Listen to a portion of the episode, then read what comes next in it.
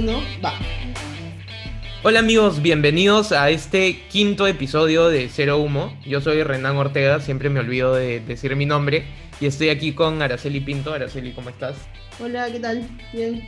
Y con el señor Lucas Gersi. Lucas, ¿cómo estás? Hola Renan, muy bien, siempre contento de estar contigo y con Araceli. Un abrazo grande a los dos. Eh, empezamos siempre con el disclaimer de que este no es un podcast imparcial. Aquí vamos a dar nuestras opiniones, que son opiniones bastante marcadas. Y el tema que vamos a tratar hoy, dos temas que vamos a ver hoy. Primero vamos a ver la inmunidad parlamentaria y su relación con el presidente Martín Vizcarra por algo que ha venido sucediendo eh, en estos días. Araceli, ponnos un poco en contexto para saber qué, tiene que ver Vizcarra con todo este tema. Bueno, la relación que tiene Martín Vizcarra con el tema de la inmunidad parlamentaria viene casi desde que asume como presidente de la República, ¿no? Ha sido uno de sus grandes caballos de batalla contra el Congreso. Ha propuesto en varias oportunidades la eliminación de la inmunidad parlamentaria, la modificación, ha presentado proyectos de ley. Entonces ha sido un tema con el que ha golpeado bastante al Congreso porque el Congreso siempre se ha resistido un poco a, cambiarla. En todo caso, lo que ha ocurrido ahora y la razón por la que se ha vuelto de nuevo relevante no es porque el Congreso haya hecho algo en particular, porque la, noticia de que están pensando en, volver a revisar esa figura ha salido después, sino por el hecho de que, de que todo parece indicar que el presidente Vizcarra va a postular al Congreso y eso le daría a él inmunidad parlamentaria que es algo que, que, siempre dijo que no debería haber en, el caso, en los casos de corrupción que tiene en su contra, ¿no? Entonces, lo que ha surgido es una especie de, de discusión alrededor de, de, si realmente fue una, una posición de principio de querer eliminar la inmunidad parlamentaria o si era algo para atacar al Congreso y por qué ahora parece indicar todo que quiere postular al Congreso para ganar esa inmunidad. Entonces, yo creo que un poco en reacción a esta situación, el Congreso se ha puesto un poco las pilas y el presidente de la Comisión de Constitución, Omar Chejade, ha decidido proponer un nuevo proyecto para eliminar la inmunidad parlamentaria, que me imagino que es lo que vamos a hablar ahora. Y hay algo importante respecto a lo que decías de Martín Vizcarra, ¿no? Si bien eh, hay, eh, se, está hablando de la posibilidad de que se presente al Congreso, él ha dicho que una de sus propuestas, si es que fuese congresista, sería justamente la eliminación de la inmunidad parlamentaria, ¿no? Entonces, lo que está diciendo es que entraría para quitar este beneficio que, que, tienen hoy los congresistas de la República. Ahora, de ahí a que prospere esa propuesta cuando entre Martín Vizcarro, si realmente la proponga, es algo que, que tendríamos que ver más adelante. Pero, eh, Lucas, de repente ayúdanos un poco definiendo eh, qué es la inmunidad parlamentaria para aquellos que, no le entienden y, también hablando un poco de la diferencia entre la inmunidad en el proceso y la inmunidad de arresto, ¿no? que es más o menos lo que comprende esta figura. Claro, Renan, muchas gracias en verdad por, eh, la pregunta que me haces. ¿no? Eh, yo creo que en realidad lo que hace Vizcarra lo pinta de cuerpo entero como una persona que merece nuestra censura como peruanos, porque yo creo que realmente abre una sospecha legítima de que él quiere entrar al Congreso no para representar a los peruanos y participar en una representación nacional, en un Parlamento nacional, sino más bien para beneficiarse de la inmunidad parlamentaria y poder defenderse mejor desde esa posición de las investigaciones penales en curso en contra de él, ¿no es cierto? Pero al margen de eso, yo quiero hacer un breve comentario acerca de la inmunidad parlamentaria como institución. Eh, la inmunidad parlamentaria existe en dos versiones distintas, en el mundo del common law, en el mundo anglosajón, y en el mundo de la Europa continental. Existe de, de dos maneras muy distintas, ¿no es cierto? La inmunidad parlamentaria que surge en Inglaterra surge un poco con la idea de, de custodiar o proteger al parlamentario para que el parlamentario pueda cumplir con el rol que le corresponde como parlamentario y es una inmunidad entendida desde un punto de vista muy restringido. Es decir, eh, se protege lo que el parlamentario dice en el Parlamento. De tal manera que, por ejemplo, tú no puedes decir que un parlamentario te está difamando por su intervención en el, hemiciclo. Se protege al parlamentario cuando está físicamente en el Parlamento, diciéndose que, que nadie lo puede arrestar en el Parlamento se protege el contenido de los proyectos que presenta, etc. Pero luego esta figura anglosajona, que es bastante restringida, cuando llega un poco a la Europa continental, cuando llega a Francia, se vuelve una figura muy amplia que ya no protege solamente las actividades del parlamentario en tanto parlamentario, sino que le da una protección al parlamentario frente a todo tipo de arresto por cualquier tipo de delito y también contra el inicio de cualquier eh, proceso penal en contra de esa parlamentaria se vuelve una, una institución sábana, ¿no es cierto? Pero eh, en, en, el mundo continental, que es lo que tenemos en el Perú, esta inmunidad parlamentaria se puede levantar.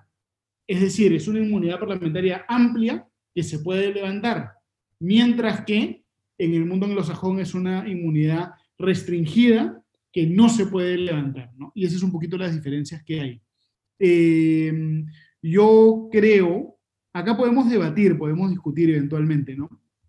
Pero yo creo que sí debemos nosotros eh, introducir algunos cambios en la inmunidad parlamentaria, porque la inmunidad parlamentaria en el Perú, de un lado, incentiva que un montón de gente que quiere escapar de la justicia postule al Congreso, lo cual es un problema, y de otro lado, realmente no es eh, algo que realmente sirva para lo que se supone que tiene que servir, que es proteger a los parlamentarios de la persecución política. ¿Por qué? Porque si nosotros tenemos democracia, la inmunidad parlamentaria no es necesaria, y si tenemos una dictadura, la inmunidad parlamentaria no es suficiente, porque haya inmunidad parlamentaria o no, el dictador va a encontrar una manera de perseguir a los parlamentarios. Entonces yo realmente creo que la tenemos que reformar, la tenemos que restringir.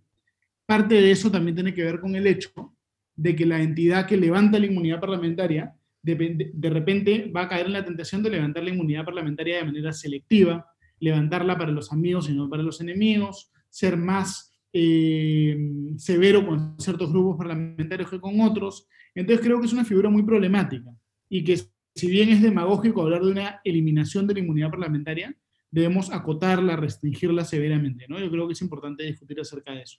Creo que sí es importante detenernos un poco en el tema de, Martín Vizcarra porque justamente es su vacancia la que ha motivado eh, grandes protestas a, nivel nacional y que finalmente devinieron en la caída del presidente Merino. Em, y es que uno, uno de los argumentos para decir que Martín Vizcarra no debía ser vacado era que el presidente debía enfrentar los procesos en su contra una vez que termine su mandato. Es decir, las personas que estaban en contra de su vacancia no estaban en teoría defendiéndolo de las acusaciones en su contra, sino que creían que eh, vacándolo ahora iba a afectarse su inestabilidad y que correspondía, por lo tanto, perseguirlo o, mejor dicho, eh, investigarlo posteriormente, ¿no? en el sentido penal.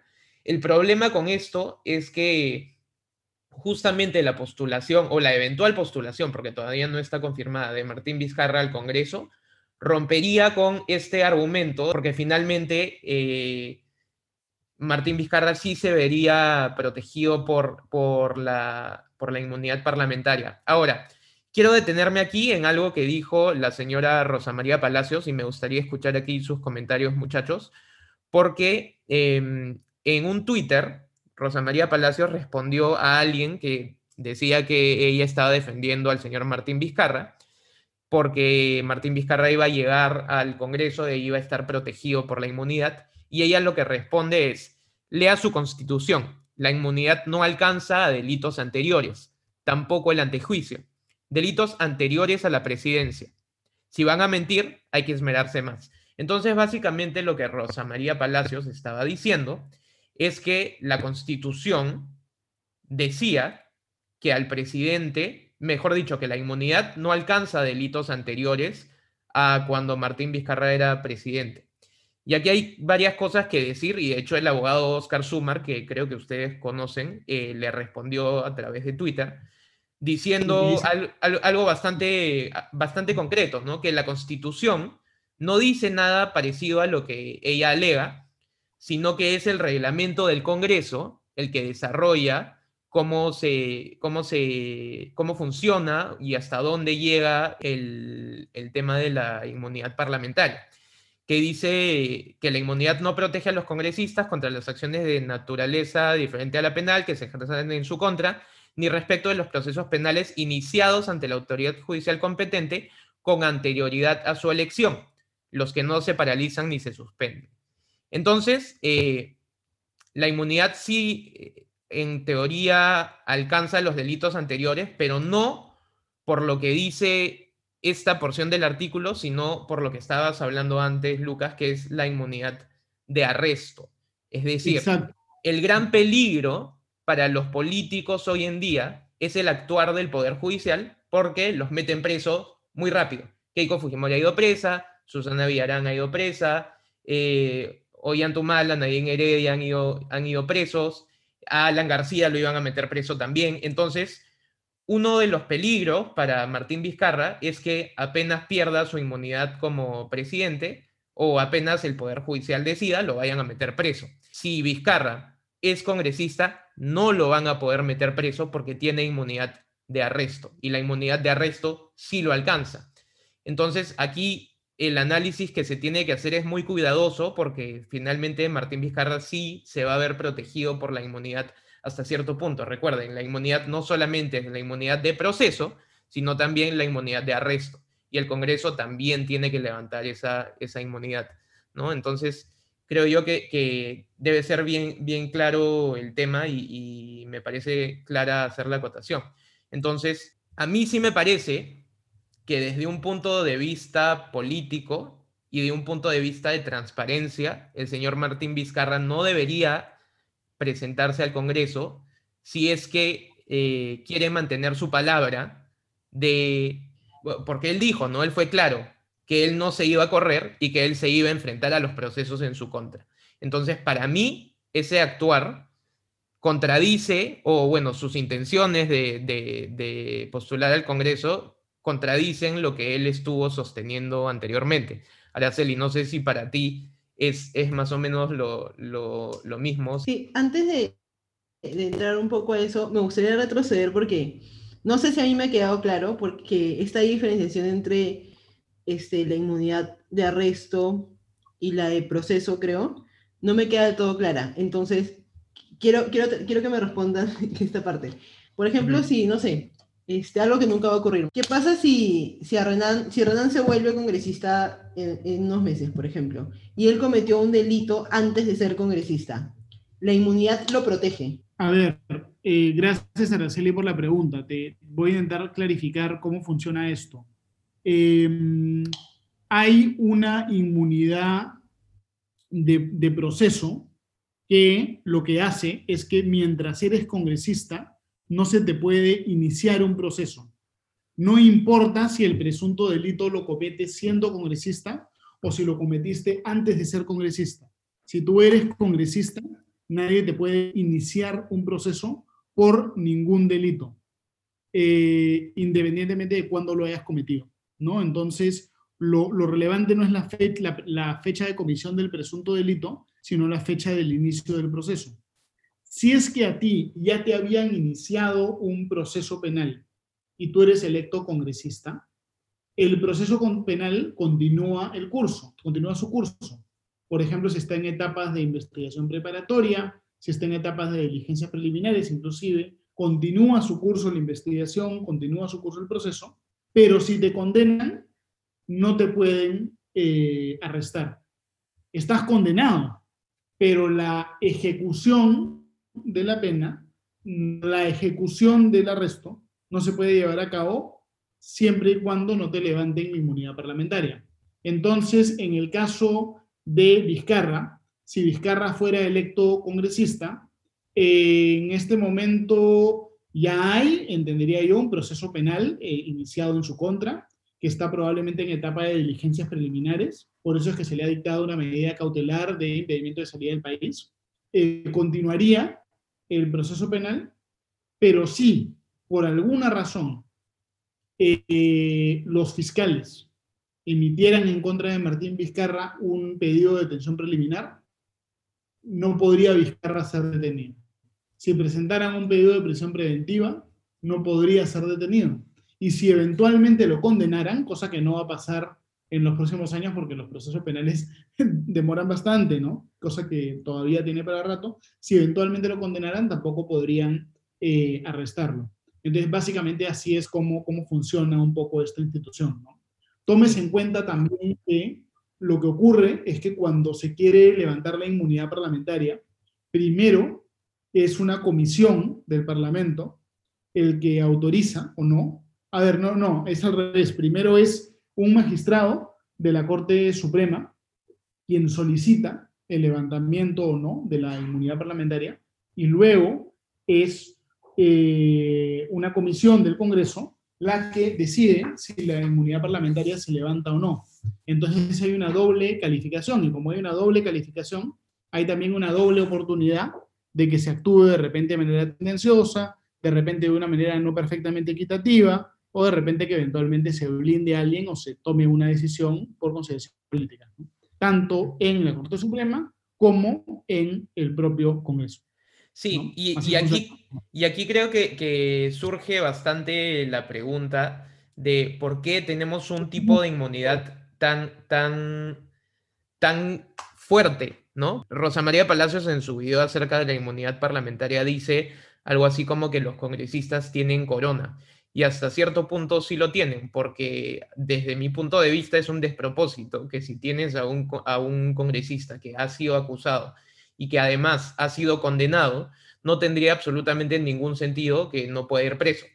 Porque ¿qué es lo que se buscaría evitar con esa medida? ¿Cuál es el punto de no poder arrestar a alguien que ha sido ya condenado por la justicia? Ya no existe ahí la presunción de inocencia, ya una corte ha declarado que la persona es culpable, entonces es insostenible desde mi punto de vista hablar ahí de inmunidad de arresto. Y aquí quiero, quiero hablar un poco de, cómo, agregar un poco a lo que estaba hablando Lucas, de cómo funciona la inmunidad parlamentaria en otros países, porque la diferenciación entre inmunidad de arresto e inmunidad de proceso es, es bastante clara.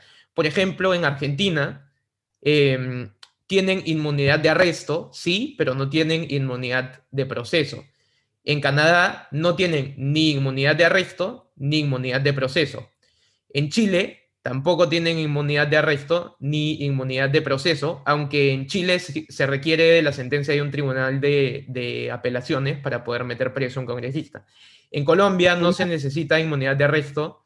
Eh, Lucas, creo que ibas a decir algo. Sí, solo un comentario acerca de lo que tú estás diciendo, ¿no? Sí. Aquellos países que eh, mencionabas que no tienen ni inmunidad de arresto ni inmunidad de proceso, tienen igual una institución que podríamos llamar inmunidad parlamentaria restringida y que en el Perú en doctrina a veces se le llama inviolabilidad parlamentaria.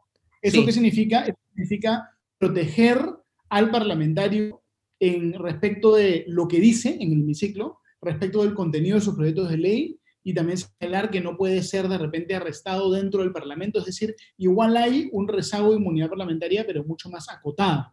Tal cual. Tal cual. Por ejemplo, por ejemplo, en Estados Unidos no hay inmunidad de arresto ni inmunidad de proceso, pero tú no puedes arrestar a un, a un congresista en los Estados Unidos mientras está en una sesión o si se está dirigiendo a una de estas sesiones. ¿Puedo contar un caso rápidamente, Renan? Dale, dale, dale. Por ejemplo, en Estados Unidos la inmunidad parlamentaria está diseñada de tal forma que se protege lo que los parlamentarios dicen. Entonces, hay un caso muy famoso de un congresista, no recuerdo ahora su nombre, que era el representante, era un representante demócrata de Alaska. Y durante la guerra de Vietnam, este representante demócrata de Alaska obtuvo documentos clasificados vinculados a la guerra de Vietnam que dejaban mal parado al gobierno de Estados Unidos, demostraban una violación de los derechos humanos, una cosa así durante la guerra de Vietnam. Entonces este parlamentario se paró y empezó a leer el documento, eh, el documento eh, prohibido, clasificado durante el hemiciclo, de tal manera que el documento prohibido calificado entrase al acta, ¿no es cierto? Y de tal manera que, estaba desclasificando el documento clasificado. Eso era un delito. Pero pese a que en Estados Unidos, en teoría, no hay inmunidad parlamentaria, a ese señor no se le pudo meter preso. ¿Por qué razón? Porque en Estados Unidos sí se protege lo que el parlamentario dice, por ejemplo. Entonces, en ese sentido, sí hay una, una inmunidad parlamentaria. Claro. Perdón, Renan, no, no, no, dale, dale, me, parece, me parece bueno, bueno el ejemplo, el, caso que, nos estás contando. Eh, pero ¿a dónde iba yo con, esta, con, estas diferenciaciones? A ver, me parece importante entender que los congresistas sí necesitan estar protegidos hasta cierto punto porque tenemos que entender que los congresistas son personajes políticos y que tienen enemigos políticos. Entonces hay personas que van a intentar utilizar el sistema para meterlos presos, van a intentar utilizar el sistema para que no puedan sacar adelante proyectos de ley y van a, van a hacer todo lo posible para eh, impedir que puedan hacer correctamente su trabajo. Entonces, en el Perú, aparte de la inmunidad parlamentaria, tenemos una institución a la que se le llama el antejuicio. Y el antejuicio es un tipo de protección más restringida, que además no solamente tienen los congresistas, sino que tienen otros funcionarios públicos, como los miembros del Tribunal Constitucional también, o el defensor del pueblo, y el antejuicio lo que permite es que eh, a los congresistas no se les pueda procesar penalmente ni detener sin previa autorización, pero solamente por aquellos delitos de función. Entonces, eh, es algo más restringido y ya existe, y aparte del antejuicio, también existe la figura de la inmunidad parlamentaria. Entonces, para mí se me, a mí se me hace muy difícil comprender ¿Por qué tenemos estas dos figuras, que son la inmunidad y el antejuicio, de manera simultánea? Y que finalmente eh, sirven pues para, para, aprovecharse del sistema y, en lo que deviene finalmente es en que la población no entienda muy bien cuál es el punto de la inmunidad y, que obviamente se sumen a propuestas como la de Martín Vizcarra cuando él propuso la eliminación de la inmunidad y pudo usarla como arma política para, luchar contra el Congreso. Eh, el problema con, la forma en que está regulado es que finalmente devienes en toda esta situación de incertidumbre y en la utilización política pues, de las figuras y, de las reformas, ¿no? que, como ha ocurrido en el caso de, Martín Vizcarra. Entonces, yo estoy totalmente de acuerdo contigo, Lucas, en el hecho de que tenemos que, que reformar la inmunidad parlamentaria yo, a diferencia de muchas personas de derecha o muchos liberales, sí creo que podemos vivir perfectamente sin la inmunidad parlamentaria y podríamos quedarnos solamente con el antejuicio e incluso podríamos restringir mucho más el antejuicio y me parece que eh, iría perfectamente con, con la finalidad de combatir la corrupción en el país, ¿no? Porque hoy día tenemos un sistema que permite que personas no deseables se aprovechen de él, tanto desde la presidencia como desde el Poder Judicial, como desde el Congreso, entre otras muchas instituciones. Finalmente solamente sirven para proteger a ciertas personas y no sirven para fortalecer nuestras instituciones. Entonces yo sí creo que podemos prescindir definitivamente de, la inmunidad. ¿Qué, qué decías, Araceli? O sea, que, creo que ahí estamos, es un punto en el que estamos un poco en desacuerdo, porque o sea, yo sí creo que, debe modificarse un poco, me parece que es muy amplia y me parece que que sea tan amplia, no sé si cumple un propósito específico, creo que, genera más problemas que, cosas buenas, pero creo que, que debe mantenerse porque vivimos en una, en una clase política o tenemos una clase política muy complicada, muy compleja, un sistema de justicia que, que es bien cuestionable de, de acuerdo al caso. Entonces creo que en ese sentido es mejor proteger a los congresistas, pero protegerlos en lo que, en lo que es necesario, ¿no? Y creo que, que esto nos está haciendo darnos cuenta también de lo amplia que es esta figura acá y de lo, de lo mucho que podría acotarse y seguir funcionando. Pero yo no sé si, si dejaría como una carta abierta a, que puedan abrir procesos por todos lados. La verdad, a mí eso me genera problemas y creo que también parte de, toda esta situación que hemos vivido en los últimos años y, y la razón por la que la, eliminar la inmunidad parlamentaria ha, sido tan popular, porque no, no, hubiera sido usado como de la forma en la que ha usado si no fuera popular, es porque, claro, vemos congresistas, ah, en el actual Congreso, ¿no? Hay, hay congresistas que tienen 76 investigaciones abiertas. Y yo no sé cómo una persona logra, logra acumular 76 investigaciones abiertas en una vida mayor de edad de 30 años. No sé, son, son, congresistas con 50 años, por ejemplo. Araceli, Renan, yo, yo en realidad creo que comparto un poco la posición que ambos han expresado Y creo que nosotros si analizamos el tema con detalle, podemos concluir que existen alternativas que nos ayudan a cumplir la finalidad que la inmunidad parlamentaria busca cumplir y al mismo tiempo son menos lesivas del el derecho de igualdad ante la ley y generan menos distorsiones y menos incentivos perversos, ¿no? Por ejemplo, en el Perú cuando se quiere perseguir políticamente a alguien, si se quisiera perseguir políticamente a alguien, esa persecución no se manifestaría tanto en condenas, porque para condenar a una persona en un juicio oral se requiere realmente confrontar, hay un estándar de prueba más elevado, se requiere presentar una acusación. Digamos, condenar a alguien penalmente es más complicado y es más difícil, es, no es tan fácil conseguir de repente una condena penal arbitraria. Mucho más fácil, si se quiere perseguir penalmente a alguien en caso hubiera una persecución política, es utilizar mecanismos como el de la detención preliminar y el de la prisión preventiva. Es decir, si estamos nosotros preocupados en el uso arbitrario, desnaturalizado de la justicia, tenemos que preocuparnos no tanto de la condena penal, sino más de, más de estas figuras de medidas cautelares personales. Entonces, por ejemplo, podría reemplazarse la inmunidad parlamentaria por una figura mucho más restringida, donde se proteja lo que el parlamentario dice en el Parlamento, se protejan sus proyectos de ley y se proteja además, eh, se inmunice al parlamentario solamente de la prisión preventiva y de la detención preliminar, por ejemplo. Sí, que, sería, sería, eso sería algo así como un antejuicio un poco más restringido, que era, que era más o menos a lo que yo me estaba refiriendo. Entonces, sí. eliminamos los incentivos perversos y tenemos una inmunidad mucho más acotada. Entonces yo, ¿saben cuál sería mi fórmula? Yo protegería a los parlamentarios de la prisión preventiva y la detención preliminar, eh, no de la comparecencia, no del impedimento de salida del país y tampoco de la condena penal, solamente de esos dos, pero al mismo tiempo establecería que la inmunidad no se puede levantar, de manera tal que sea imposible eh, ponerle prisión preventiva a un parlamentario. No importa si es popular, impopular, si es la bancada mayoritaria, minoritaria, simplemente contra los parlamentarios no puede haber prisión preventiva, no puede haber detención preliminar, pero si se les acusa, si llega a un tema de condena penal y se les condena, que vayan a la cárcel como corresponde. Esa sería un poco una fórmula eh, proporcionada para enfocar este problema. Sí, y, yo entiendo perfectamente tu análisis, Araceli, y creo que, aquí vale la pena hacer eh, quizás una comparación, que es eh, comparar, siempre lo hacemos, pero compararnos con el sistema en los Estados Unidos. Y es que en los Estados Unidos hay tanta confianza en su poder judicial, judicial y hay tanta confianza en los jueces y hay tanta confianza en el actuar de la justicia que eh, creo que ni siquiera está en discusión hoy en día el tema de la inmunidad y si los congresistas deberían estar más protegidos o no.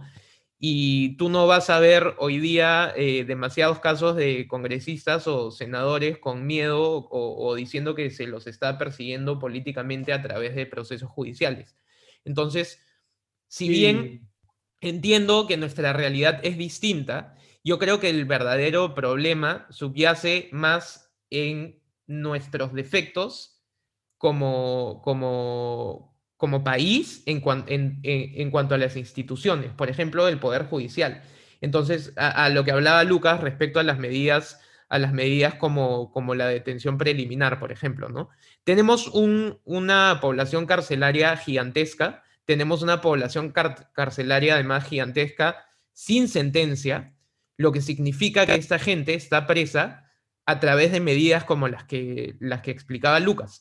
Entonces, hay que hacer una reforma necesariamente en el sistema para evitar que tanto nuestros fiscales como nuestros jueces abusen de la prisión como un mecanismo durante las investigaciones, porque la prisión está pensada cuando haya una sentencia y es excepcional su aplicación en un proceso mientras se investiga, ¿no? Eh, ese era mi punto respecto a lo que estabas diciendo, Araceli. Se nos va a acabar el tiempo, salgamos al toque y, volvemos a entrar.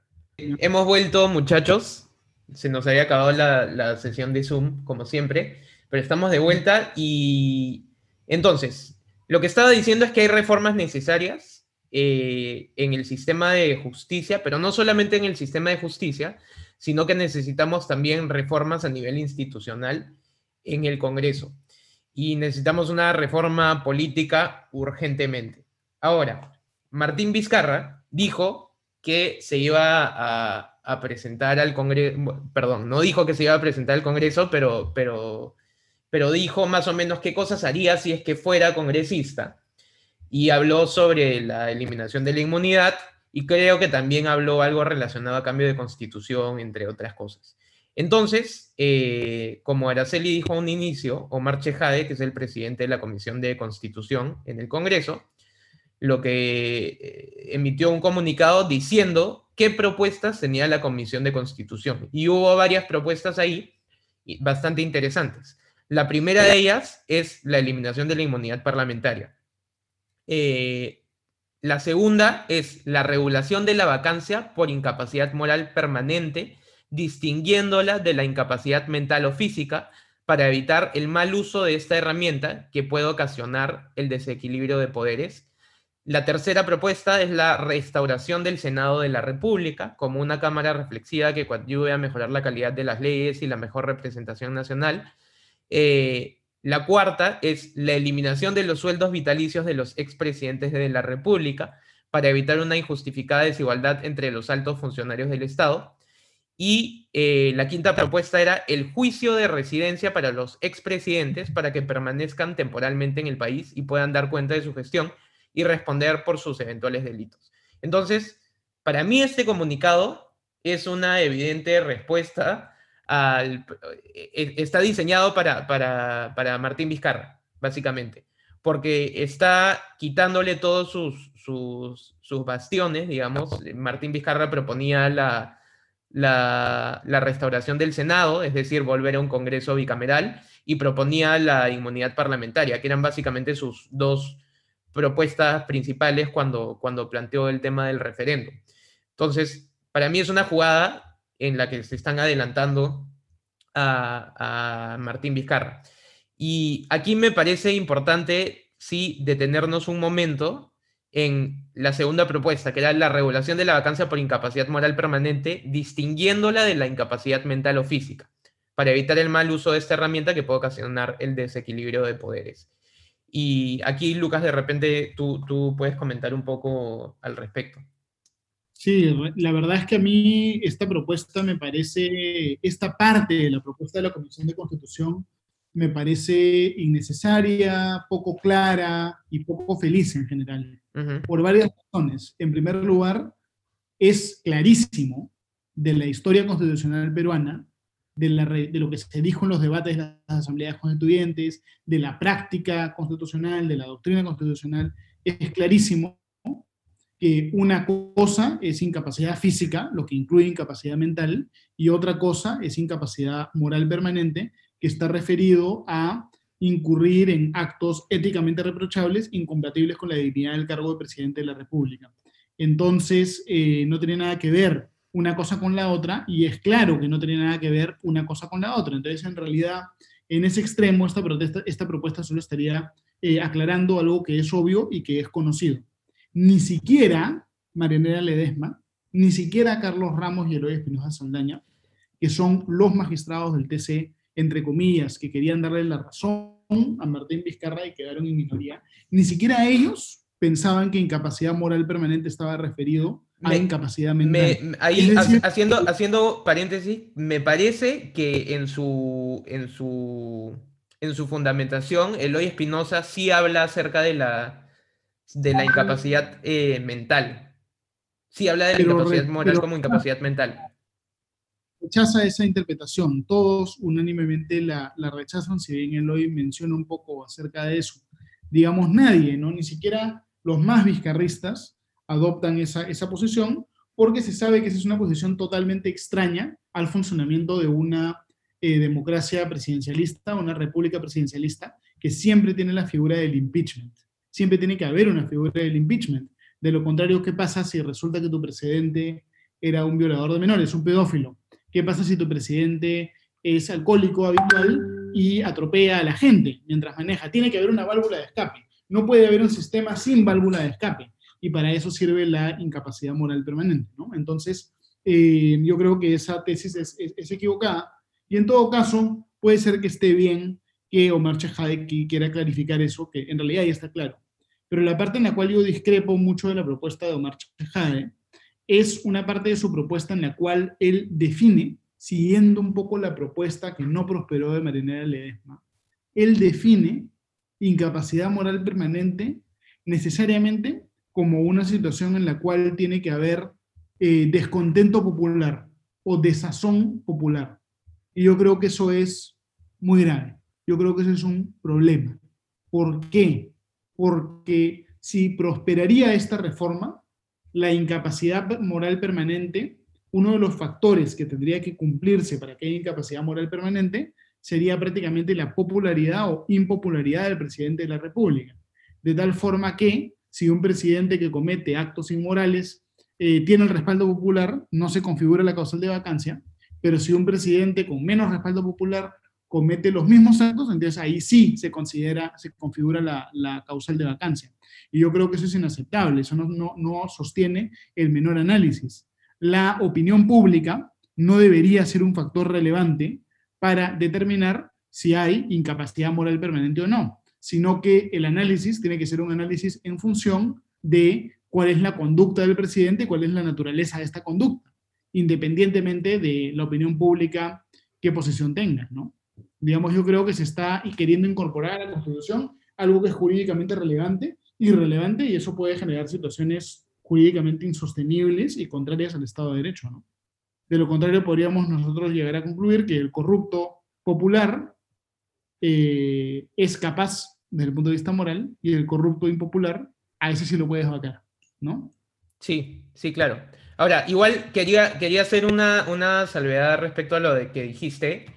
Y igual me parece importante mencionarlo, que en el fundamento del, del señor Espinosa Saldaña, lo que él dice es, eh, como había señalado, si bien la incapacidad moral es incapacidad mental, a la vez sería indeseable descartar sin más la existencia de una vía constitucional que permita encauzar supuestos en los que existan situaciones de grave inmoralidad o de mal e, e insoportable desempeño. Entonces, lo que él sí dice y lo que él sí argumenta es que la incapacidad moral sí efectivamente se refiere a la incapacidad mental, pero que no debería, eh, no se debe descartar la existencia de una vía constitucional para otros supuestos. Ahora, a mí sí me parece importante. Es decir, ni a favor ni en contra, sino todo lo contrario. Sí, sí, sí, sí, sí, de acuerdo, pero, pero, pero a mí sí me a mí, a lo que voy, a lo que voy es, eh, si bien para, para ti, para mí y, para Ledesma y, y, los demás magistrados es bastante claro que la incapacidad moral no se refiere a incapacidad mental, mejor dicho, no es solamente para incapacidad mental, creo que sí hay una corriente dentro de los cuales están Omar Cairo y la señora Rosa María Palacios, que innegablemente tienen influencia. es, una corriente, es una corriente que lamentablemente incurre en absurdos y ridiculeces jurídicas. Y hay de que acuerdo. decirlo de esa manera. yo estoy de acuerdo. Yo, yo, no, yo no creo ni, ni estoy de acuerdo con lo que ellos dicen ni con su argumentación. Sin embargo, sí creo que eh, tienen bastante poder mediático y mucha gente respeta sus argumentaciones y respeta lo que ellos dicen. Entonces, finalmente, buena parte de las personas que estaban en contra de la vacancia durante todo este proceso, sí han hablado de la incapacidad mental como, por más absurdo que pueda parecer, han hablado de la incapacidad mental como un argumento viable. Entonces, sí, efectivamente ese era el principal argumento de defensa de Vizcarra. Claro, Claro, entonces yo no sé hasta qué punto sea malo aclarar el tema. Quizás podría aclarar lo, obvio, podría, podría ayudar a que posteriormente no se pueda volver a hacer esa argumentación para defender a alguien cuando está siendo vacado por incapacidad moral. Entonces, eh, en ese punto yo sí creo que podría valer la pena quizás eh, hacer la diferenciación entre incapacidad mental e incapacidad moral permanente. ¿no? Yo, yo sí creo que, puede ser importante. Ahora, eh, Araceli, no sé, no sé si, si tú estás de acuerdo con alguno de nosotros o con ninguno. O sea, sí me parece que si alguien va a regular la figura de la vacancia por incapacidad moral, es el Congreso. ¿no? Creo que, también es importante señalar que hay, un montón de gente que, que, estuvo un poco decepcionada con la sentencia del TC que no, no llegó a, a dar más especificaciones alrededor de eso. Y la realidad es que no es la chamba del Tribunal Constitucional, es la chamba del Congreso y es bueno que lo haga. Yo, yo no, no he revisado el dictamen, tendría que revisarlo bien. Entiendo que, que, que Chejade habla un poco de, de dos cosas, ¿no? O sea, que esto puede, se certificaría permanente incapacidad moral si se encuentra al, al presidente cometiendo un delito doloso flagrante o si es que se ha acreditado una conducta pública que genera un desequilibrio social y que atente contra la dignidad de la, figura del presidente y que haga insostenible que se quede como presidente. Sí, esa es la parte con la que yo no estoy de acuerdo, por ejemplo. Exactamente, a mí me parece, este, ah, muy, prefiero que se quede como está para tal caso. Claro. Este, un tema interesante que sí me, que me, que me pareció a mí de la, de la posición del ESMA es que dice de, para subir la cantidad de votos. Y yo creo que no estaría a priori en contra de subirla. No sé si a cuatro quintos, que eso sí me parece un poco salvaje, pero, pero y mira, y si vamos a las otras reformas, ¿no? que, no hemos que, has mencionado al inicio, pero que no hemos entrado. Cuando Chejade tiene su dictamen sobre el Senado, claro, ahí ya es mucho más obvio cómo podría ser esta figura de incapacidad moral, porque ahí te dice como que la Cámara de Diputados tiene que aprobarla por dos tercios y la Cámara de Senadores también. Entonces ahí ya tienes muchos más filtros para que no sea simplemente un tema de, del momento, sino que sea algo que algo realmente lo suficiente fuerte. Claro, para, para que, para que quienes escuchan no, nos entiendan ahí lo que lo, parte de la propuesta para regular la vacancia eh, en este nuevo Congreso, digamos, eh, es que no es el Congreso, o mejor dicho, no es la Cámara de Representantes la que decide, sino la Cámara de Senadores. Entonces, entonces como decía Araceli, tienes un filtro adicional, algo así como lo que ocurre en Estados Unidos, eh, que es el Senado finalmente el que decide si, si, si se aprueba o no el impeachment, digamos, ¿no? Que, que, por ejemplo, en el caso de Donald Trump no prosperó. Entonces, es un, es un filtro adicional que a mí me parece bastante interesante y que yo creo nuevamente que no sería necesario subir la, cantidad de votos, porque a mí, de nuevo, mayoría calificada, dos tercios del Congreso, hoy en día 87 votos, no me parece... Es bastante. No, claro, no me parece poco. Ningún, las leyes, por ejemplo, no suelen ser aprobadas con, con, con esos números normalmente. No es fácil conseguir que 87 congresistas de bancadas diferentes estén dispuestos a sacar al presidente de la República. Es algo que ha sucedido, eh, que, para mí ha sido una situación bastante sui generis en el caso de Martín Vizcarra. Era un, e, era un Congreso con muchas bancadas, con muchas bancadas diferentes, sin ninguna mayoría apabullante, y él consiguió que 105 de los congresistas de diferentes bancadas y diferentes espectros políticos se pusieran de acuerdo para decir que querían que el presidente se vaya. Entonces, es una situación política para mí de desequilibrio definitivamente. Para tú poner a todo el Congreso en tu contra a ese punto, eh, es porque está generando definitivamente un desequilibrio, ¿no? Ahora, igual no es que me parezca que el desequilibrio debe ser, debe ser necesariamente eh, un requisito para vacar al presidente, porque yo creo que la vacancia y la idoneidad de una persona para ser presidente se define con base a hechos concretos, no con base a, la popularidad. Entonces, si hay hechos concretos que, de los que se puede de los que se puede concluir que el presidente no está apto y no tiene la idoneidad moral para ejercer el cargo, se le debería vacar al presidente. De ahí que podamos estar de acuerdo o no, es otra cosa.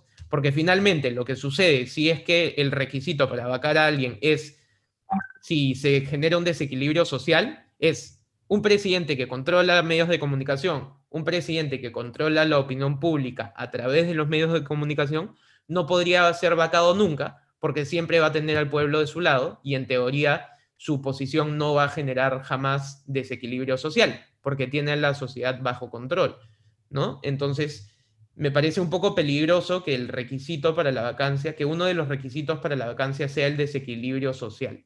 Pero, Bastante pero sí. demagógico, Bastante demagógico. Yo, yo, quería hacer un comentario más sobre, en general, la agenda que ha, que ha propuesto Chejae. Me parece saludable iniciativa de hacer cambios, pero a mí me parece, personalmente, no sé si ustedes están de acuerdo conmigo, pero el único cambio importante que está haciendo es el del Senado. Sí. Que para mí es urgente. El tema de la bicameralidad es, debería ser prioritario. Pero todos los demás me parecen un poco más del populismo del, del Congreso, ¿no? O sea, ya la eliminación de la inmunidad parlamentaria que lo hemos hablado, pero el tema de los, de los sueldos vitalicios no, me parece que podría ser una buena medida, pero no tendría por qué ser parte de una gran agenda ciudadana. Sí, o sea... El tema del juicio de residencia, me, me, parece que estamos desperdiciando de nuevo una buena oportunidad para hacer reformas más estructurales, porque lo que hizo Vizcarra con su reforma política, que tenía 10 proyectos que terminó medio desbaratado al perder el proyecto de la bicameralidad, tampoco era una verdadera reforma, y que creo que es lo que hemos hablado antes, ¿no? Una verdadera reforma para nosotros, y pueden ir a, escuchar ese capítulo del podcast, tiene que ver más con, con un cambio estructural de cómo elegimos a nuestros representantes, de cómo funciona el Estado de esas, en esa situación. Entonces, creo nuevamente para mí es decepcionante ver que, que hay tanta iniciativa para cosas que, que, mayormente no son tan importantes. Sí, de nuevo, es, es, es más populismo. Ah, dale, Lucas, tú, tú. Fue una reforma hacia atrás, ¿no? La de Vizcarra fue una reforma hacia atrás con esa pésima medida de prohibir la reelección de los congresistas, cuando los congresistas, al no ejercer un poder ejecutivo, al no controlar el presupuesto, no tienen en realidad la capacidad de distorsionar las elecciones cuando son candidatos a la reelección. Entonces, en realidad, por prohibir la reelección de congresistas no tiene ni pie ni cabeza y hizo mucho daño al Perú desde mi punto de vista. ¿no? Entonces, eso, eso yo creo que es importante eh, recalcarlo, ¿no? Sí, yo, yo creo que de nuevo estamos cayendo en, en, el populismo, ¿no? Esta propuesta de nuevo de quitar el, el quitar el sueldo vitalicio al presidente de la República, ok, podemos estar en contra del sueldo vitalicio, eh, de decir por qué el presidente debería recibir un salario por el resto de su vida, eh, a diferencia de todos los peruanos, bla, bla, bla, pero eso no es lo que va a cambiar al país. Que el presidente reciba ese sueldo no, no va a hacer que mañana haya más hospitales, no va a hacer que mañana tengamos carreteras, no va a hacer que mañana haya menos pobreza, porque el gasto eh, que, ese dinero supone es ínfimo en comparación con el presupuesto nacional. Y además el problema del presupuesto nacional no es que, perdón, el, el, problema del país no es que no tengamos dinero, sino es un problema serio de ejecución presupuestal y de regulación también, y de burocracia, que de eso también podemos hablar en otro podcast, porque, porque creo que es este, creo que es un tema, un tema bastante, bastante largo, ¿no? Para, para tocar. Pero, pero sí, o sea, creo que de nuevo estamos cayendo en populismo. Ahora, la propuesta sobre el Senado, eh, aquí yo sí quiero acotar algo, ¿no?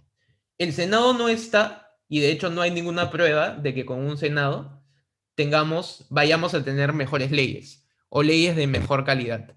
El Senado está como un candado, o por lo menos así es como yo lo entiendo.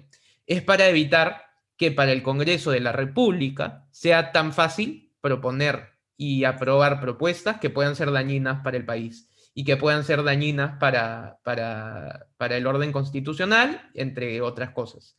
El Senado es simplemente un filtro más para hacer que el proceso sea un poco más riguroso y sea un poco más difícil que fuerzas políticas eh, aprueben leyes que no tienen ningún sentido. Yo no sé si el Senado, y no hay evidencia de ello, vaya a mejorar las leyes que vamos a tener, pero lo que sí va a hacer es que sea más difícil que los congresistas se traigan abajo el orden, el orden de las instituciones, entre otras cosas, como, como más o menos estamos viendo que sucede con este Congreso, ¿no?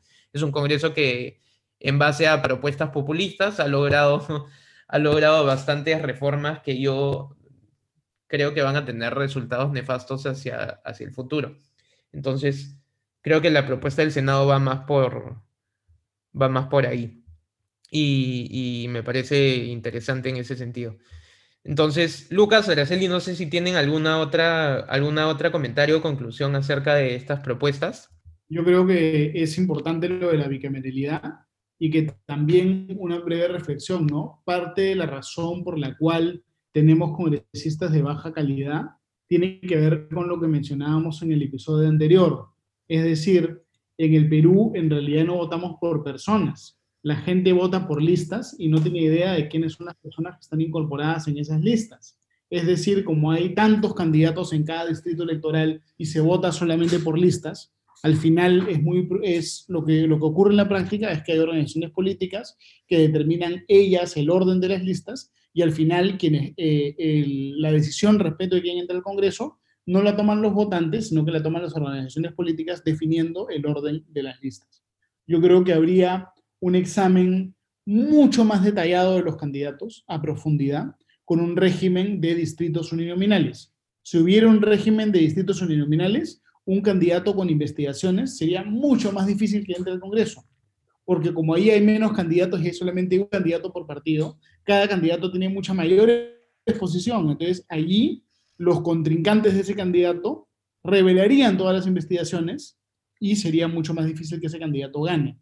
Entonces, si se cambian los mecanismos de elección para que esos mecanismos de elección no generen incentivos perversos, vamos a tener una mejor representación. Las reglas determinan los resultados, ¿no es cierto? Las reglas de juego determinan los resultados.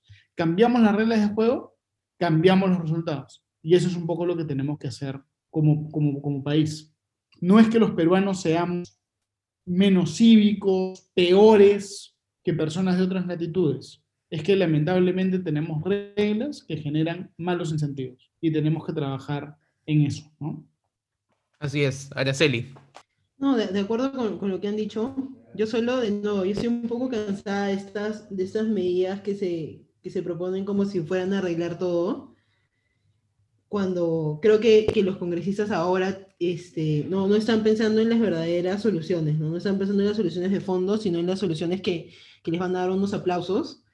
Y, y, me molesta, porque creo que hemos tenido bastante los últimos cinco años de eso, y estamos desperdiciando oportunidades a diestra y siniestra para hacer las cosas bien. Totalmente de acuerdo, Araceli. Bueno, muchachos, a todos aquellos que nos están escuchando, eso ha sido todo en este quinto episodio de Cero Humo.